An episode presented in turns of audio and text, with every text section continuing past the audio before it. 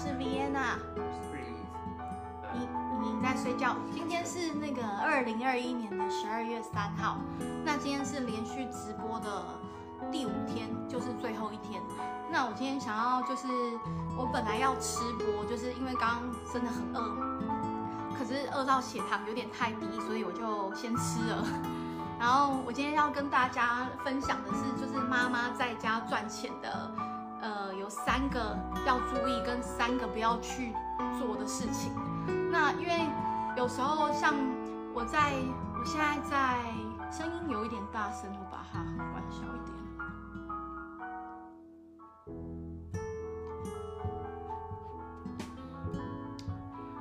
Hello，呃，我今天要分享就是妈妈在家赚钱有三个重点跟三个不要去犯的错。然后呃，因为我现在就是产后，自从产后之后，我就是干在家工作嘛。那这时这之间，我其实有经历，就是呃蛮蛮痛苦的时期，就是觉得呃转换跑道的过程会有很多困困难跟问题点，然后也会觉得心里特别的不稳定，然后我都会告诉自己说。有这种感觉，表示就是，呃，改变的时机就是现在，所以我就是开始去做，呃，转换，转换跑道，职场上的转换跑道。那妈妈在家赚钱有这么简单吗？因为，呃，其实是有很多的困难点的。那，呃，我觉得我们在家创业之前，就是一定要去审慎的评估过，说有哪些是可以去做，然后哪些是适合自己去做的工作。这比较重要。第一个就是要先找到有兴趣的事情。我觉得从我们有兴趣的事情去研究有兴趣的事情，一来你会就是做的比较开心，然后重点就是你可以坚持的下去。因为在家工作有很大的一个关键就是它不是立即性的有成效，但是如果你时间放长，它是一个嗯一个慢性的流量，你会。慢慢的创造越来越多的收入，可是短时间你可能会看不到结果，但是你如果有坚持下去的话，是会有收获的。那呃，在一开始你真的想要在家创业的话，我觉得一开始就是想想就是你的兴趣在哪里，然后就是除了我们我们在家创业的目的，除了就是要赚钱之外，也要好好的思考说，呃，这个工你在家工作这个。这件事情可以创造哪些价值？它背后的一些意义，我觉得是才是坚持的动力。就像我，我虽然是在家是要赚钱，但是我其实目的就是为了要照顾小孩，所以我才会选择在家。以以后他的成长过程中，可能我就会就可以跟他陪伴他时间比较多，甚至是可以跟他，呃，在他上下学，然后跟他一起学习成长这样子。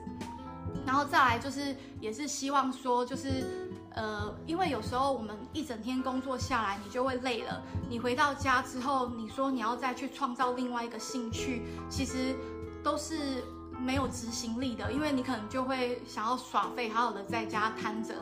所以你很容易就是会放弃，然后有这个梦想，但是没有执行力，就是无法达到这个成效，然后。呃，因为现在都是双薪家庭，就是包括我本身也是，因为我们两个就是，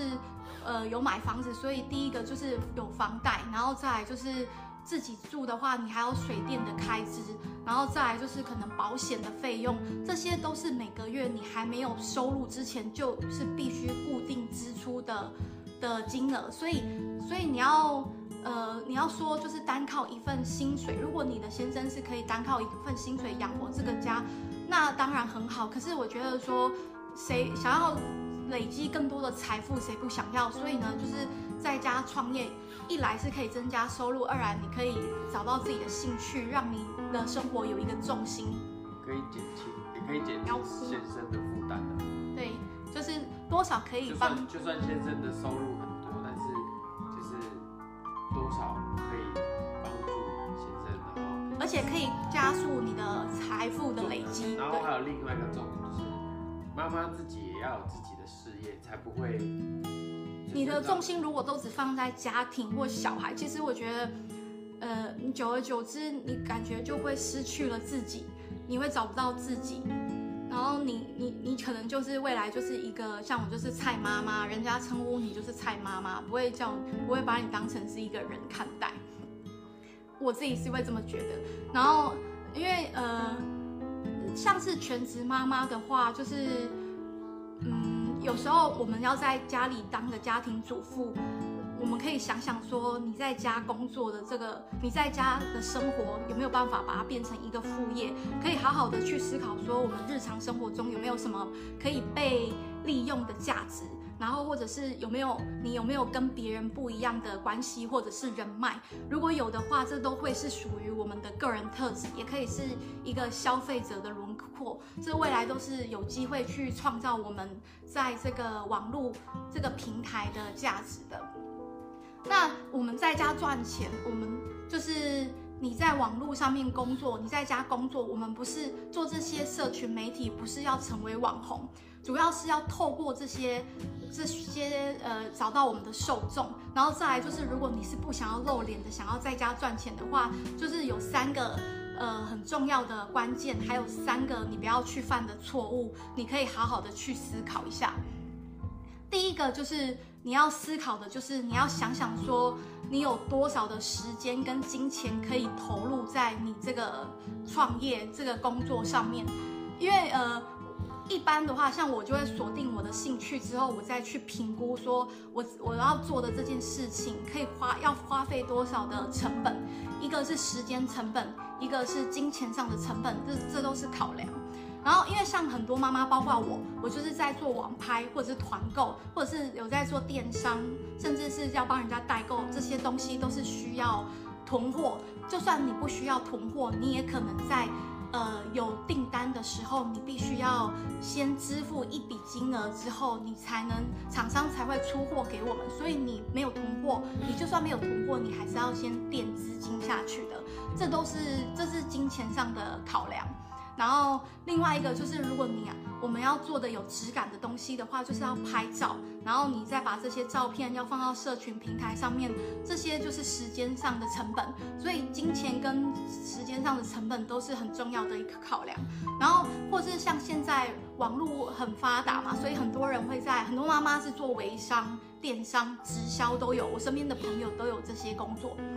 然后你虽然是投入这个工作，但是你你觉得它是没有成本，可是其实你帮公司卖这个产品，你可能你在你加入会员的时候，你可能要缴交会费，或者是你每个月公司会给你定一个销售额，或者是你有责任额，这些都是你要在做网络创业的时候，你要自己好好的去评估。因为我们在家带小孩的时间，很多时候就是，呃，除了除非你是有正常稳定的收入。的话呢，不然的话，一般我们都是在持续消消耗我们的存存款，或者是呃在消花费我们另一半的的钱，就是他资助我们这样子。所以就是投入的成本之前一定要好好的审慎评估过，才不要才不会造成说创业还没成功你就已经花了一大笔支出出去。当然，如果你评估过后这个支出是有必要的，你也可以。你可以去，你可以，你也可以去投入这样子。那第二个，第二个要去注意的就是时间的管理。时间的管理，我在上一上一次有分享过，我每天的时间规划，呃，就是呃，怎么好好的去规划每每一天所要做的事情跟要注意的事情。如果有兴趣的话，可以去看上上一次的分享。那不管我们是不是在家工作，还是说你是有正职工作的人，时间管理这一块都是非常重要的，因为，呃，这是算是我们人生的课题吧。因为如果你你有了时间管理呢，它就是我们妈妈就是成就感的未来，就是妈妈成就感的来源。那不论是你是全职妈妈还是上班族的妈妈，就是时间我们所拥有的都是很零碎的时间，这是我们最丰富的资产。所以就是，如果你要成为斜杠斜杠妈妈在家工作的话，就是这是很重要的基础，就是时间管理。然后第三个就是一定要有家人的支持，因为呃家人支持这一块常常是呃最困难的，因为有可能就是你在在家工作的这个阶段，你可能会遇到就是家人的不支持，就是可能是你的你的另外一半或者是。呃长辈，长辈可能是你的公婆或你的爸妈，甚至是亲戚亲友这些，都会有一些闲杂人等，可能会呃不不赞同你在家工作，因为传统的观念可能会觉得说出外工作才是真正的一个工作，他们觉得说在家根本就不是什么什么在赚钱，哪赚得到钱，他们是不认同的，所以。呃，你要得到家人的认同，要让他们知道说你在家是真正有在做事，然后增加收入，做了哪些事情，就是是可以去沟通的。因为如果你没有做好这个，没有得到家人的支持，你要一边照顾家人、家小孩子，然后还要就是兼顾工作的话，通常我们都是以家庭为重心嘛。可是如果你没有另外一半的支持，或者是家里的支持，你会有时候。呃，初期你会做的很茫然，你会你会有一点怀疑人生，然后甚至你会觉得说不不小心你就会放弃了。所以家人的支持很重要。那就算今天你的家人不支持你也没有关系，因为只要你觉得说你自己有判断能力，你知道说你所看的这件工作，你所你所要做的这个创业是有发展性、有未来、有前瞻的话。呃，是，而且是对你的家庭的未来影响不会太大的话，你就去做吧。因为呃，有时候像我也会，呃，我想要做的事情，我也会先自己去偷偷的研究，研究完之后，因为他是全力支持我的，在目前现阶段，但是。如果你遇到家人不支持你的话呢，你可以先自己去试水温，然后去做出一点点成绩，你觉得不错，然后你就可以分享给你另一半说，呃，你觉得你你评估之后你做了哪些事情，你觉得不错，然后让他去了解，那他看到你有一些成绩之后，他就会转而支持你这样子。那。呃，为什么家人会不支持你？有很多的原因。一来就是我刚刚说的，就是家人会觉得说，在家哪是个哪，在家工作是什么？就是真的哪有哪有这种那么好好的事情？怎么可能会赚得到钱？是不被认同的。那呃，有时候就是如果你家人不支持的话，很有有可能就是会严重的影响到我们的心情，然后。嗯这边的话，就是我觉得家哦家人不支持，像一开始他他我先生是很支持我在家创业，甚至他是他是那个叫我在家工作，叫我不要去叫我不要去回到原本职场的人，因为他希望我在家好好的顾小孩，然后做我想要做的事情。那我当然就是渐渐的去协调，因为我本来其实真的很想回公司上班，可是我心里就很纠结，然后最后我就是选择。在家工作，然后那时候他是，呃，因为我做事，我我如果专注在一件事情，我我已经设定好我要做的，我要去努力创业的这个方向之后，我就会全心投入，然后有时候我会很重心就会放在那边，然后他就是那时候就跟跟我 complain 说，就是我有可能就是有一点有一点就是着魔这样子，对，然后就是完全只 focus 在。我的我的创业上面，上面，然后就已经忽略了我，甚至忽略了小孩。小孩可能就有一点点，就是没有顾顾及的，没有照顾的那么好。可能比如说该吃饭或该喝奶，或是该睡觉时间，然后 妈妈为了自己的东西可能还在忙，然后就是我我就是就是可能会忽略了这一块这样，甚至有时候是，其实有时候呃我其实是为了他的身体着想，因为他能利用的时间就是等小孩子睡了。可是他一整天这样下来，能把小孩子骗睡了以后，然后晚上然后还自己甚至熬夜，然后还一直忙忙那些他的创业的东西，那等于他一天可能只睡没几个小时，然后可能又要早起。因为我如果专注一件事情，我真的会废寝忘食，就是非常的专心在要达成的目标里面。是就是我比较 care 的是，我没有比较没有办法放松。自己慢慢的去做，我会觉得说你要做的，那你就隔天起来，不要。所以我后来才会就是时间的分配的比较好，这样，然后有协调过我们两个，就是看怎么样去达到平衡工作跟跟事业这一块。那这是三个比较重要的要去思考的地方。你要创业之前你要思考的地方。那接下来这三个就是你。不要在创业的过程中不要去犯的错。第一个就是你不要去跟人家比较，因为在我决在你决定要在家工作的时候，你切记就是，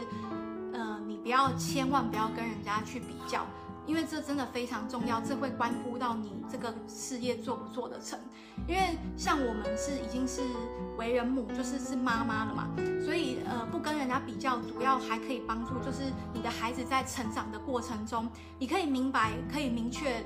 的明白说，孩子他本身就有他的独特，还有他的差异性。你可以，你要，我们要去接纳他的，嗯，用他自己的节奏去成长，而不是拿常常拿自己的小孩去跟别人的小孩做比较，比好的，比坏的。我觉得比较就是在这个社会上是最多余的事情，可是就是传统一直以来就是很常犯的事情，所以千万不要去拿自己或者是拿小孩去跟人家做比较。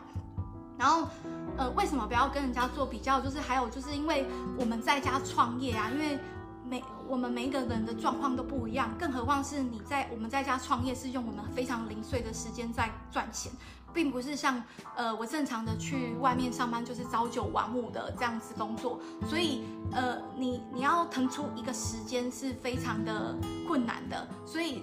没有没有办法跟任何人做比较。你只要专心做好自己想做的事情就好。那我觉得上班的妈妈在外面上班的妈妈更加辛苦，因为。因为你在的，你所在处于的是外在的环境，你要你要被你要被比较的是，就是你会被以正职的工作的标准去被做要求，因为你很难不被你的主管啊，或者是你的同事放在同一个天平上面去做衡量去比较，所以其实就是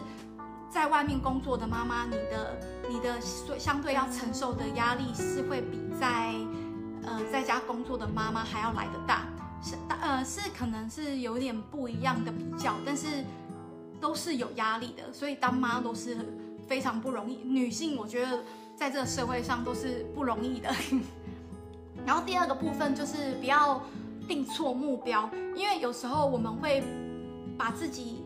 呃，要求的很高，然后设定很高的目标，但是你要知道，你现在在家的工作非常的零碎，然后你现阶段就是你要顾小孩，或者是你要创业的初期，就是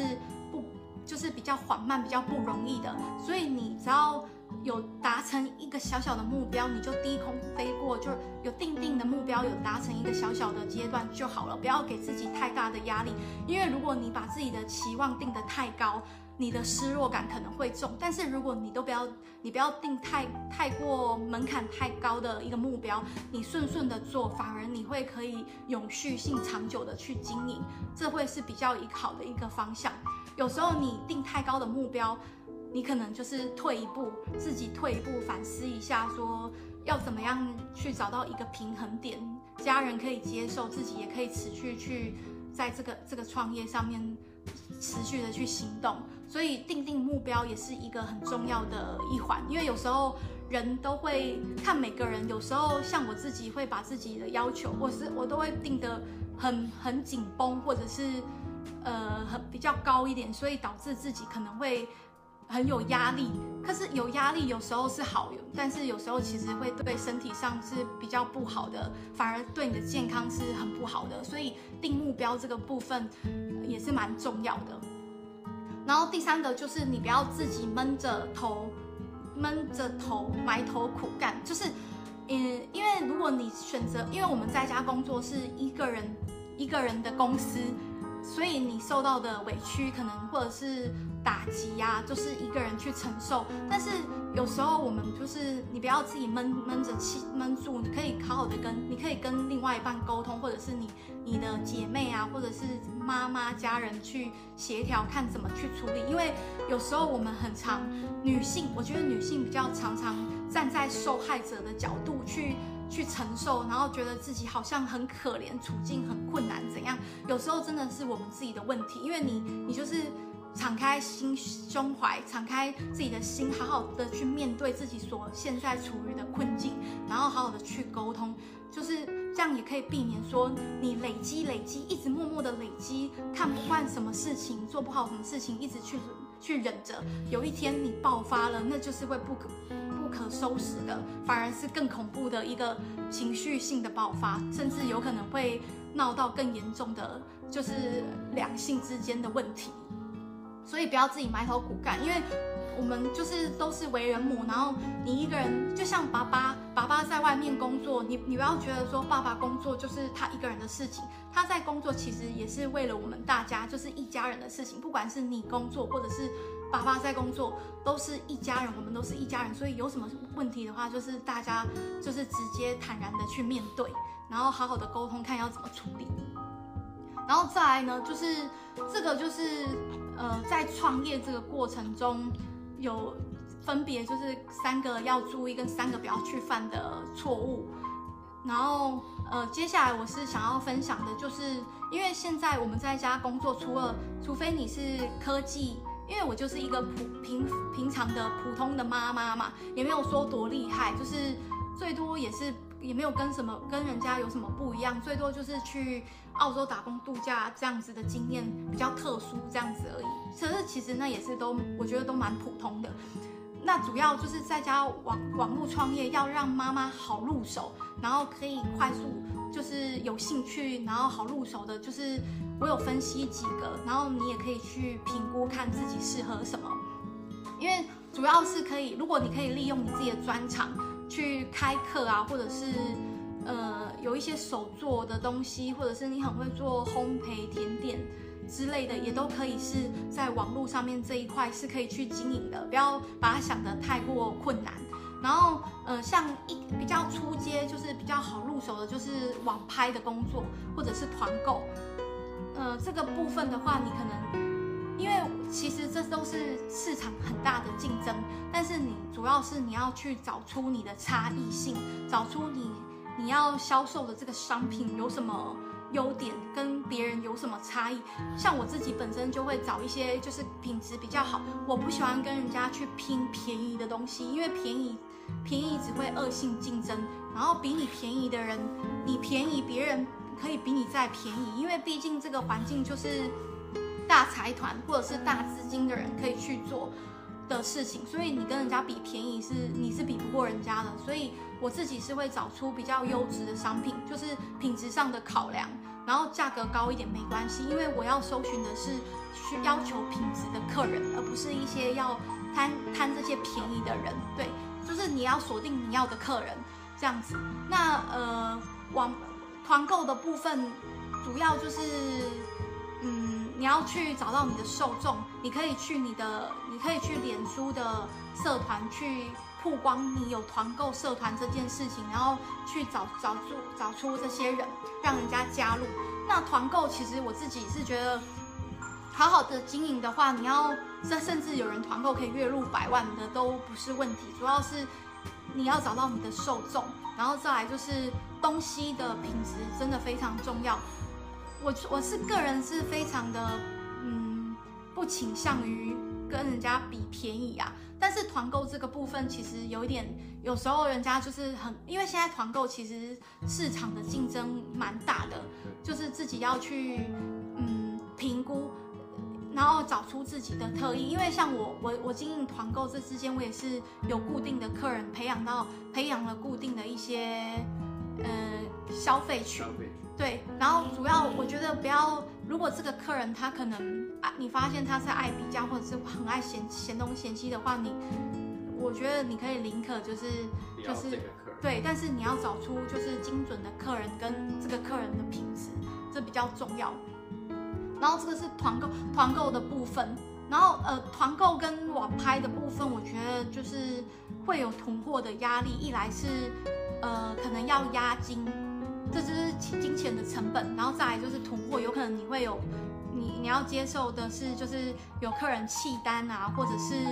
呃就是退换货的问题，这些都是你的呃成本的考量，都要都是就是要预先预设的立场，要知道会可能会发生的事情，还有就是客。嗯，售后服务这一块也很重要。如果你售后服务好，或者是你积极的去处理的话，别人一定都会给你好评价的。但是如果你遇到，因为我知道有的人他会喜欢卖东西，可是他不喜欢处理一些售后的服务，可能就会随便丢个烂摊子去，就或者是恶意不理会。那这样的话，你如果要经营网拍的话，不适合，因为你你很快就会收到差评。因为网拍蛮重视评价这件事情的。可是如果团购的话，可能还可以啊，因为就是你可以选择你要的客人，毕竟就是有时候是比较相近，就是家里附近或是朋友这这些客群，所以嗯，不像网拍市场是这么的大海，大海里面的就是受众会更多。然后再来是微商、电商、直销，这些也是蛮多妈妈在网络创业在做的事情。那因为现在网络发非常的发达，所以很多像你要经营这些微商、电商、直销啊，都是可以不需要露脸，就是直接在透过网络去做销售的。可是，呃，因为我觉得就是你要你真的要投入这些，你要去好好的评估一下，就是这间公司它有没有合法，然后再来就是它的入会费，呃，你是不是能够能够接受？然后还有就是每个月就是销售额度，就是它是不是有责任额？因为如果你经营这些，它是需要每个月你要去限制你，就是呃固定要消费多少的话，这都是会是你的金钱的成本，所以你都要考量进去。如果你的你的预算有这么高的话，那那你可以去，你就可以去好好的评估。然后因为很多的时候就是。你不要就是因为我我身边其实也蛮多妈妈在做这些的，那你不要看到人家就是有就可能放出一些什么瘦身的比照图啊，或者是他抛出一大把钞票啊，或者是秀名车啊，秀我们家现在多奢华的生活，你就觉得说好像不错赚哎，那我就我就投入吧，我就把就算是一大笔的入会费你也放进去吧。你真的要好好的去思考，因为如果你放进去之后，你没有坚持的去做这件事情，那你就是，你就可能就会，就是会退出，你就经营不起来。对对对，所以你要经营微商、电商、直销，真的就是要好好的审慎去评估，因为这会关系到你的，就是你你的成本，你会你会赔了你的成本。如果你没有坚持，你只是看到人家。在剖这些好像很厉害的东西，就是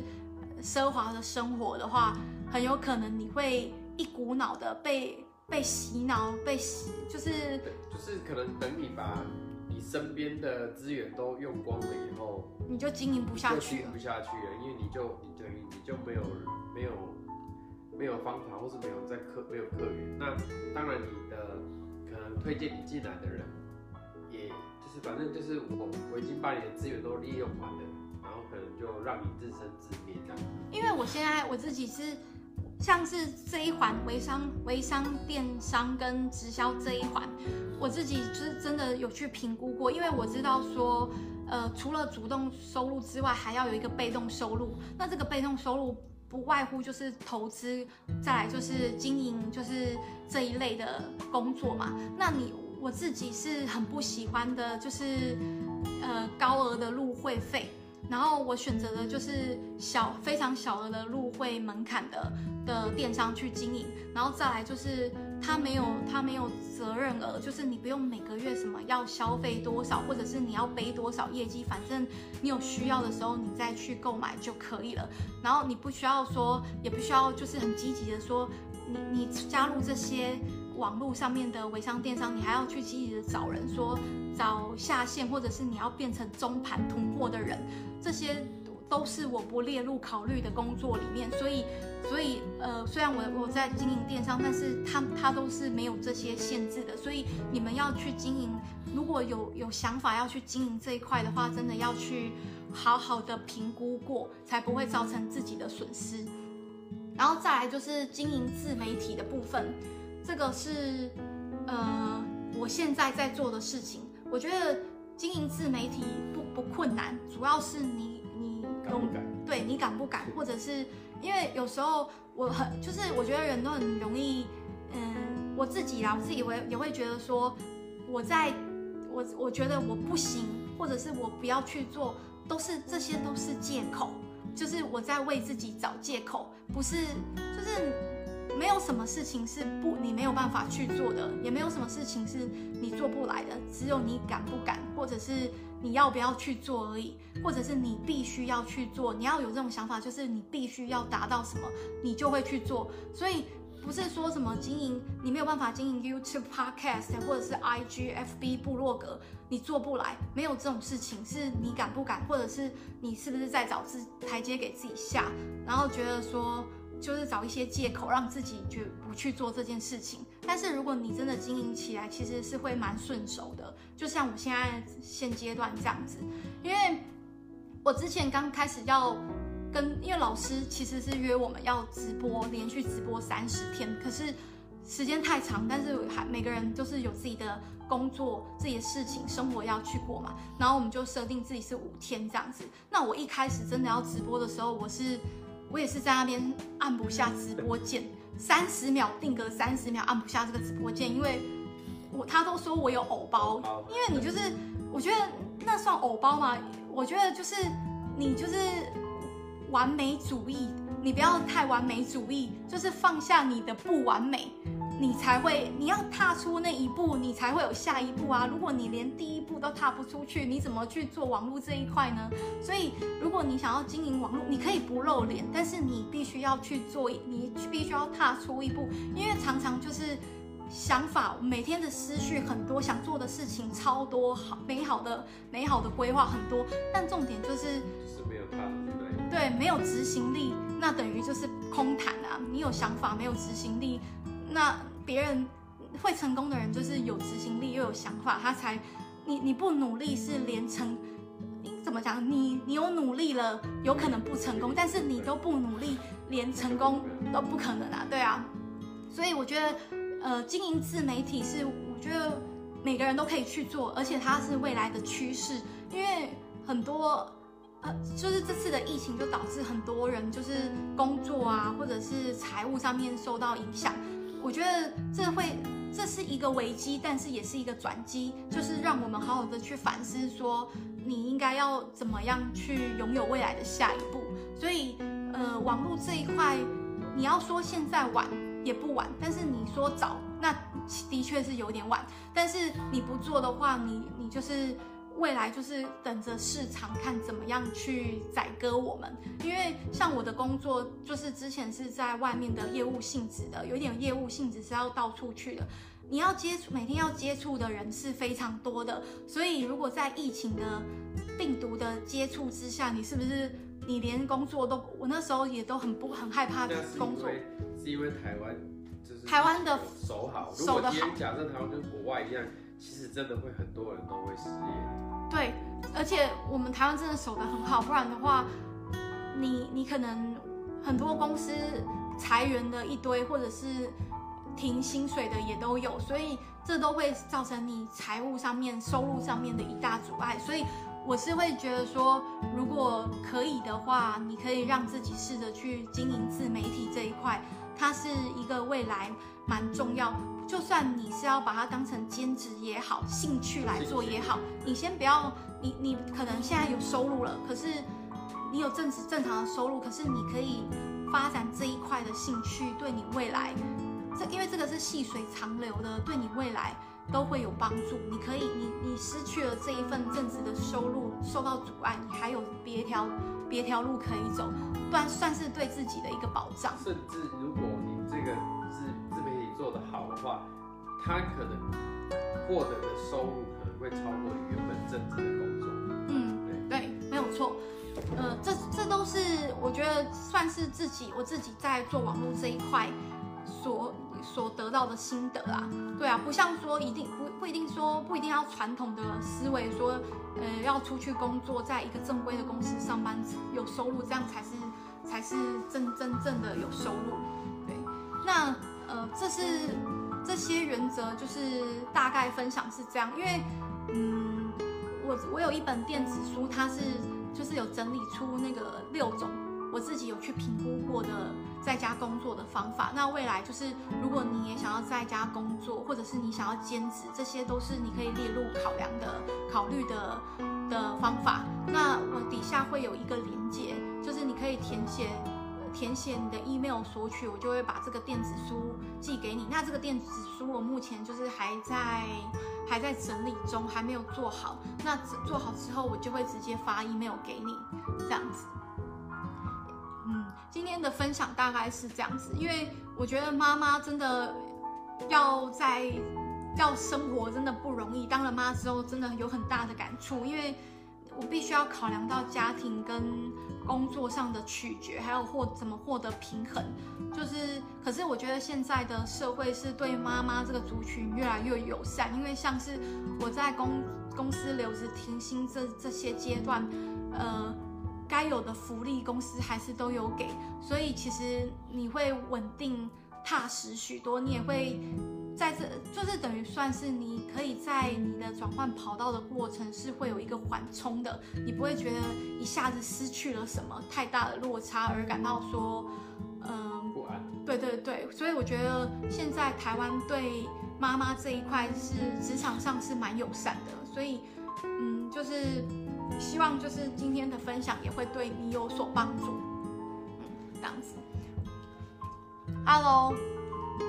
刚刚我本来是要吃播的，但是因为我太饿了，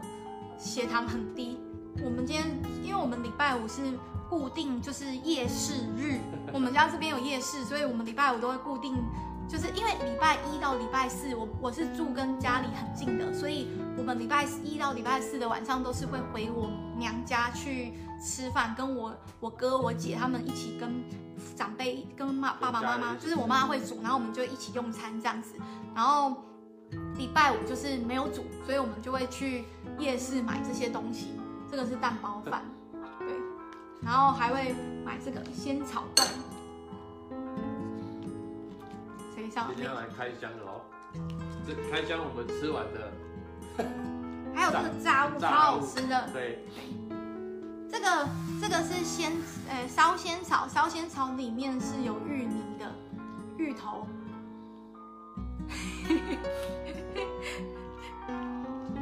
现在是算宵夜吗？现在可以可以聊天啊！现在算宵夜。有谁在线上？现在工作很难找，因为要做对，没有错。应该说，你是不是会想要？因为你要照顾小孩，你要希望可以。你的小孩现在几岁？因为我的宝宝现在是九个月，这个月会满九个月。然后，像有些小孩如果是在上，不管是公托或是私托，就是可能在下午可能三四点就必须要去接。但是如果你是这样正常上班的话，你根本就不可能三四点去接小孩啊。那这段时间就变成是一个有有一个断层，然后所以变得有些妈妈在找工作的时候，必须要跟公司去谈到说，哎，我可不可以，比如说我从早上七点上到三点就好，因为我要去接小孩。可是有些公司根本就不会接受这样子的要求，所以变成说你在找工作的时候，就是呃会遇到这样的问题，这样。对你没有办法。提早，因为我会想要在家工作，就是我想说之后他如果在他如果开始就学的时候，我可以早上载他去工作，然后下午的时候就载他回来，带他去上学，然后然后我就回来之后，我自己我就可以全心的在未来我的我在家工作的时间就会越来越多，然后再来就是我可以在他下课的时候去接他，因为我觉得小孩看到父母去接。接他下课就是会有一种期待、兴奋的感觉。可是因为我觉得现在的小孩压力真的太大了，就像我我哥，就是我哥或我姐，就是我哥的小孩，他已经五年级了，小四哎，小四还小五吧？小小四小五了，就是感觉好像课业压力超重的。从早上七点出门上课到晚上晚上九点补习耶，四四年级而已。小孩子都比我们还要忙哎。对啊，可能顶多就是朝九晚。我都觉得他们现在的小孩真的很辛苦，非常在社会上立足，真的很辛苦。是这样，对啊。大环境的压力，然后我比较倾向于就是希望给我小孩去读那种森林小学，就是他可以呃自由发挥他的潜能这样子。其实我们，因为毕竟现在社会整个大环境还是还是在走，其实大家都一直在说教育改革，教育改革，其实可是大家还是。你口头上是说要教育改革，可是爸爸妈妈还是在把小孩推向以前那种传统式的的教育，就是反正你就是念书、念书、念书、念书就对，然后不管怎么样就是念书、念好书，你以后就会有出息，就会可以赚大钱什么的，爸爸。可其实我我们两个，Hello，我们两个一直在针对小孩子教育这块，其实有时候可以，对，就是下次可以开一集来针对小孩子的教育这块，因为其实我们两个是比较偏向说，我们不希望小孩子在这种高压的环境长大，但是又担心说，如果让他太呃太太自然，或者说那种呃什么那个森林小学那种那种自然自然的那个环境长大的话，又怕他以后跟社会脱轨，没有办法衔接那，所以其实这个部分也是也是我们一直在可。是我前阵子有看一本书，哎，就是我家就是大学，就是我看到这一本书的大纲，它就是这两个父母，外国的父母，他们两个不是什么高知识分子，就是一个普通的父母，可是他的小孩，他好像生四个还是五个，他们都是学识很高的，然后他们是他们都没有去学校读书，他就是在家教育他，然后陪伴他读书成长这样子。所以我觉得学校不是唯一的路径啊，不是造就这些小孩有高高学识分子的，对，可是呃，不知道哎，有时候觉得说，就是很难去拿捏啦。其实在，在呃小孩教育这一块，我们一直在沟通，看要怎么让而且还还有让他可以快乐的成长。还有一点是说，不是说我们愿愿意让他做，有时候是小孩小孩子的同才，因为现在也是就是像刚才那种很会比较嘛，有些小时候小朋友他去到学校以后，就是会比这个比那个比那个，变成是说他虽然可以认同教育方式，但是有时候他去到那边学校是有同才就会比，就可能变成说会让他不是那么的开心，甚至是有压力的。所以这个也是这个也是个也是一个问题。嗯，我觉得就是比较吧，就是真的不要去跟别人做比较，因为这会造成小孩的阴影很大。未来这不止就是小时候常常拿自己小孩或者是跟别人的小孩做比较，甚至是自己去跟别人做比较，都会是造成对方的阴影啊。因为其所以我有时候我们会觉得说，我哪有在比较？可是那只那已经是已经是变成一种习惯性了，你不知不觉的在说出跟人家比较的话，而你不自觉，就像这真的要去好好的反思思考一下以。前小时候长辈的有的教育就变成说，哎、比如说如果有有同年纪的亲朋好友，会更明显，就是说，啊，你快像像像啊，哎、哎，科料啊嘛之类之类，要不然就是可能好哥跟你跟你同同班的同学住隔壁，因为以前就是都住附近而已嘛，小学一定都是附近啊，父母都一定会认识谁谁，就说啊那个某一班的谁谁谁，你住在那边啊，人家今天考第一名什么什么的，就是很容易被拿。当然，父母的的出发点是希望就是激励你，激励我们。可是看在呃，就是听在我们耳里的话，其实都会觉得说啊，你就快搞啊，二啊，弄回去他得啊，是会变成是说对小孩子其实是有很大的一个影响。传统的教育都很容易就是用激将法来刺激小孩，想说让他可以呃有有所有所成长领悟吗？对对对，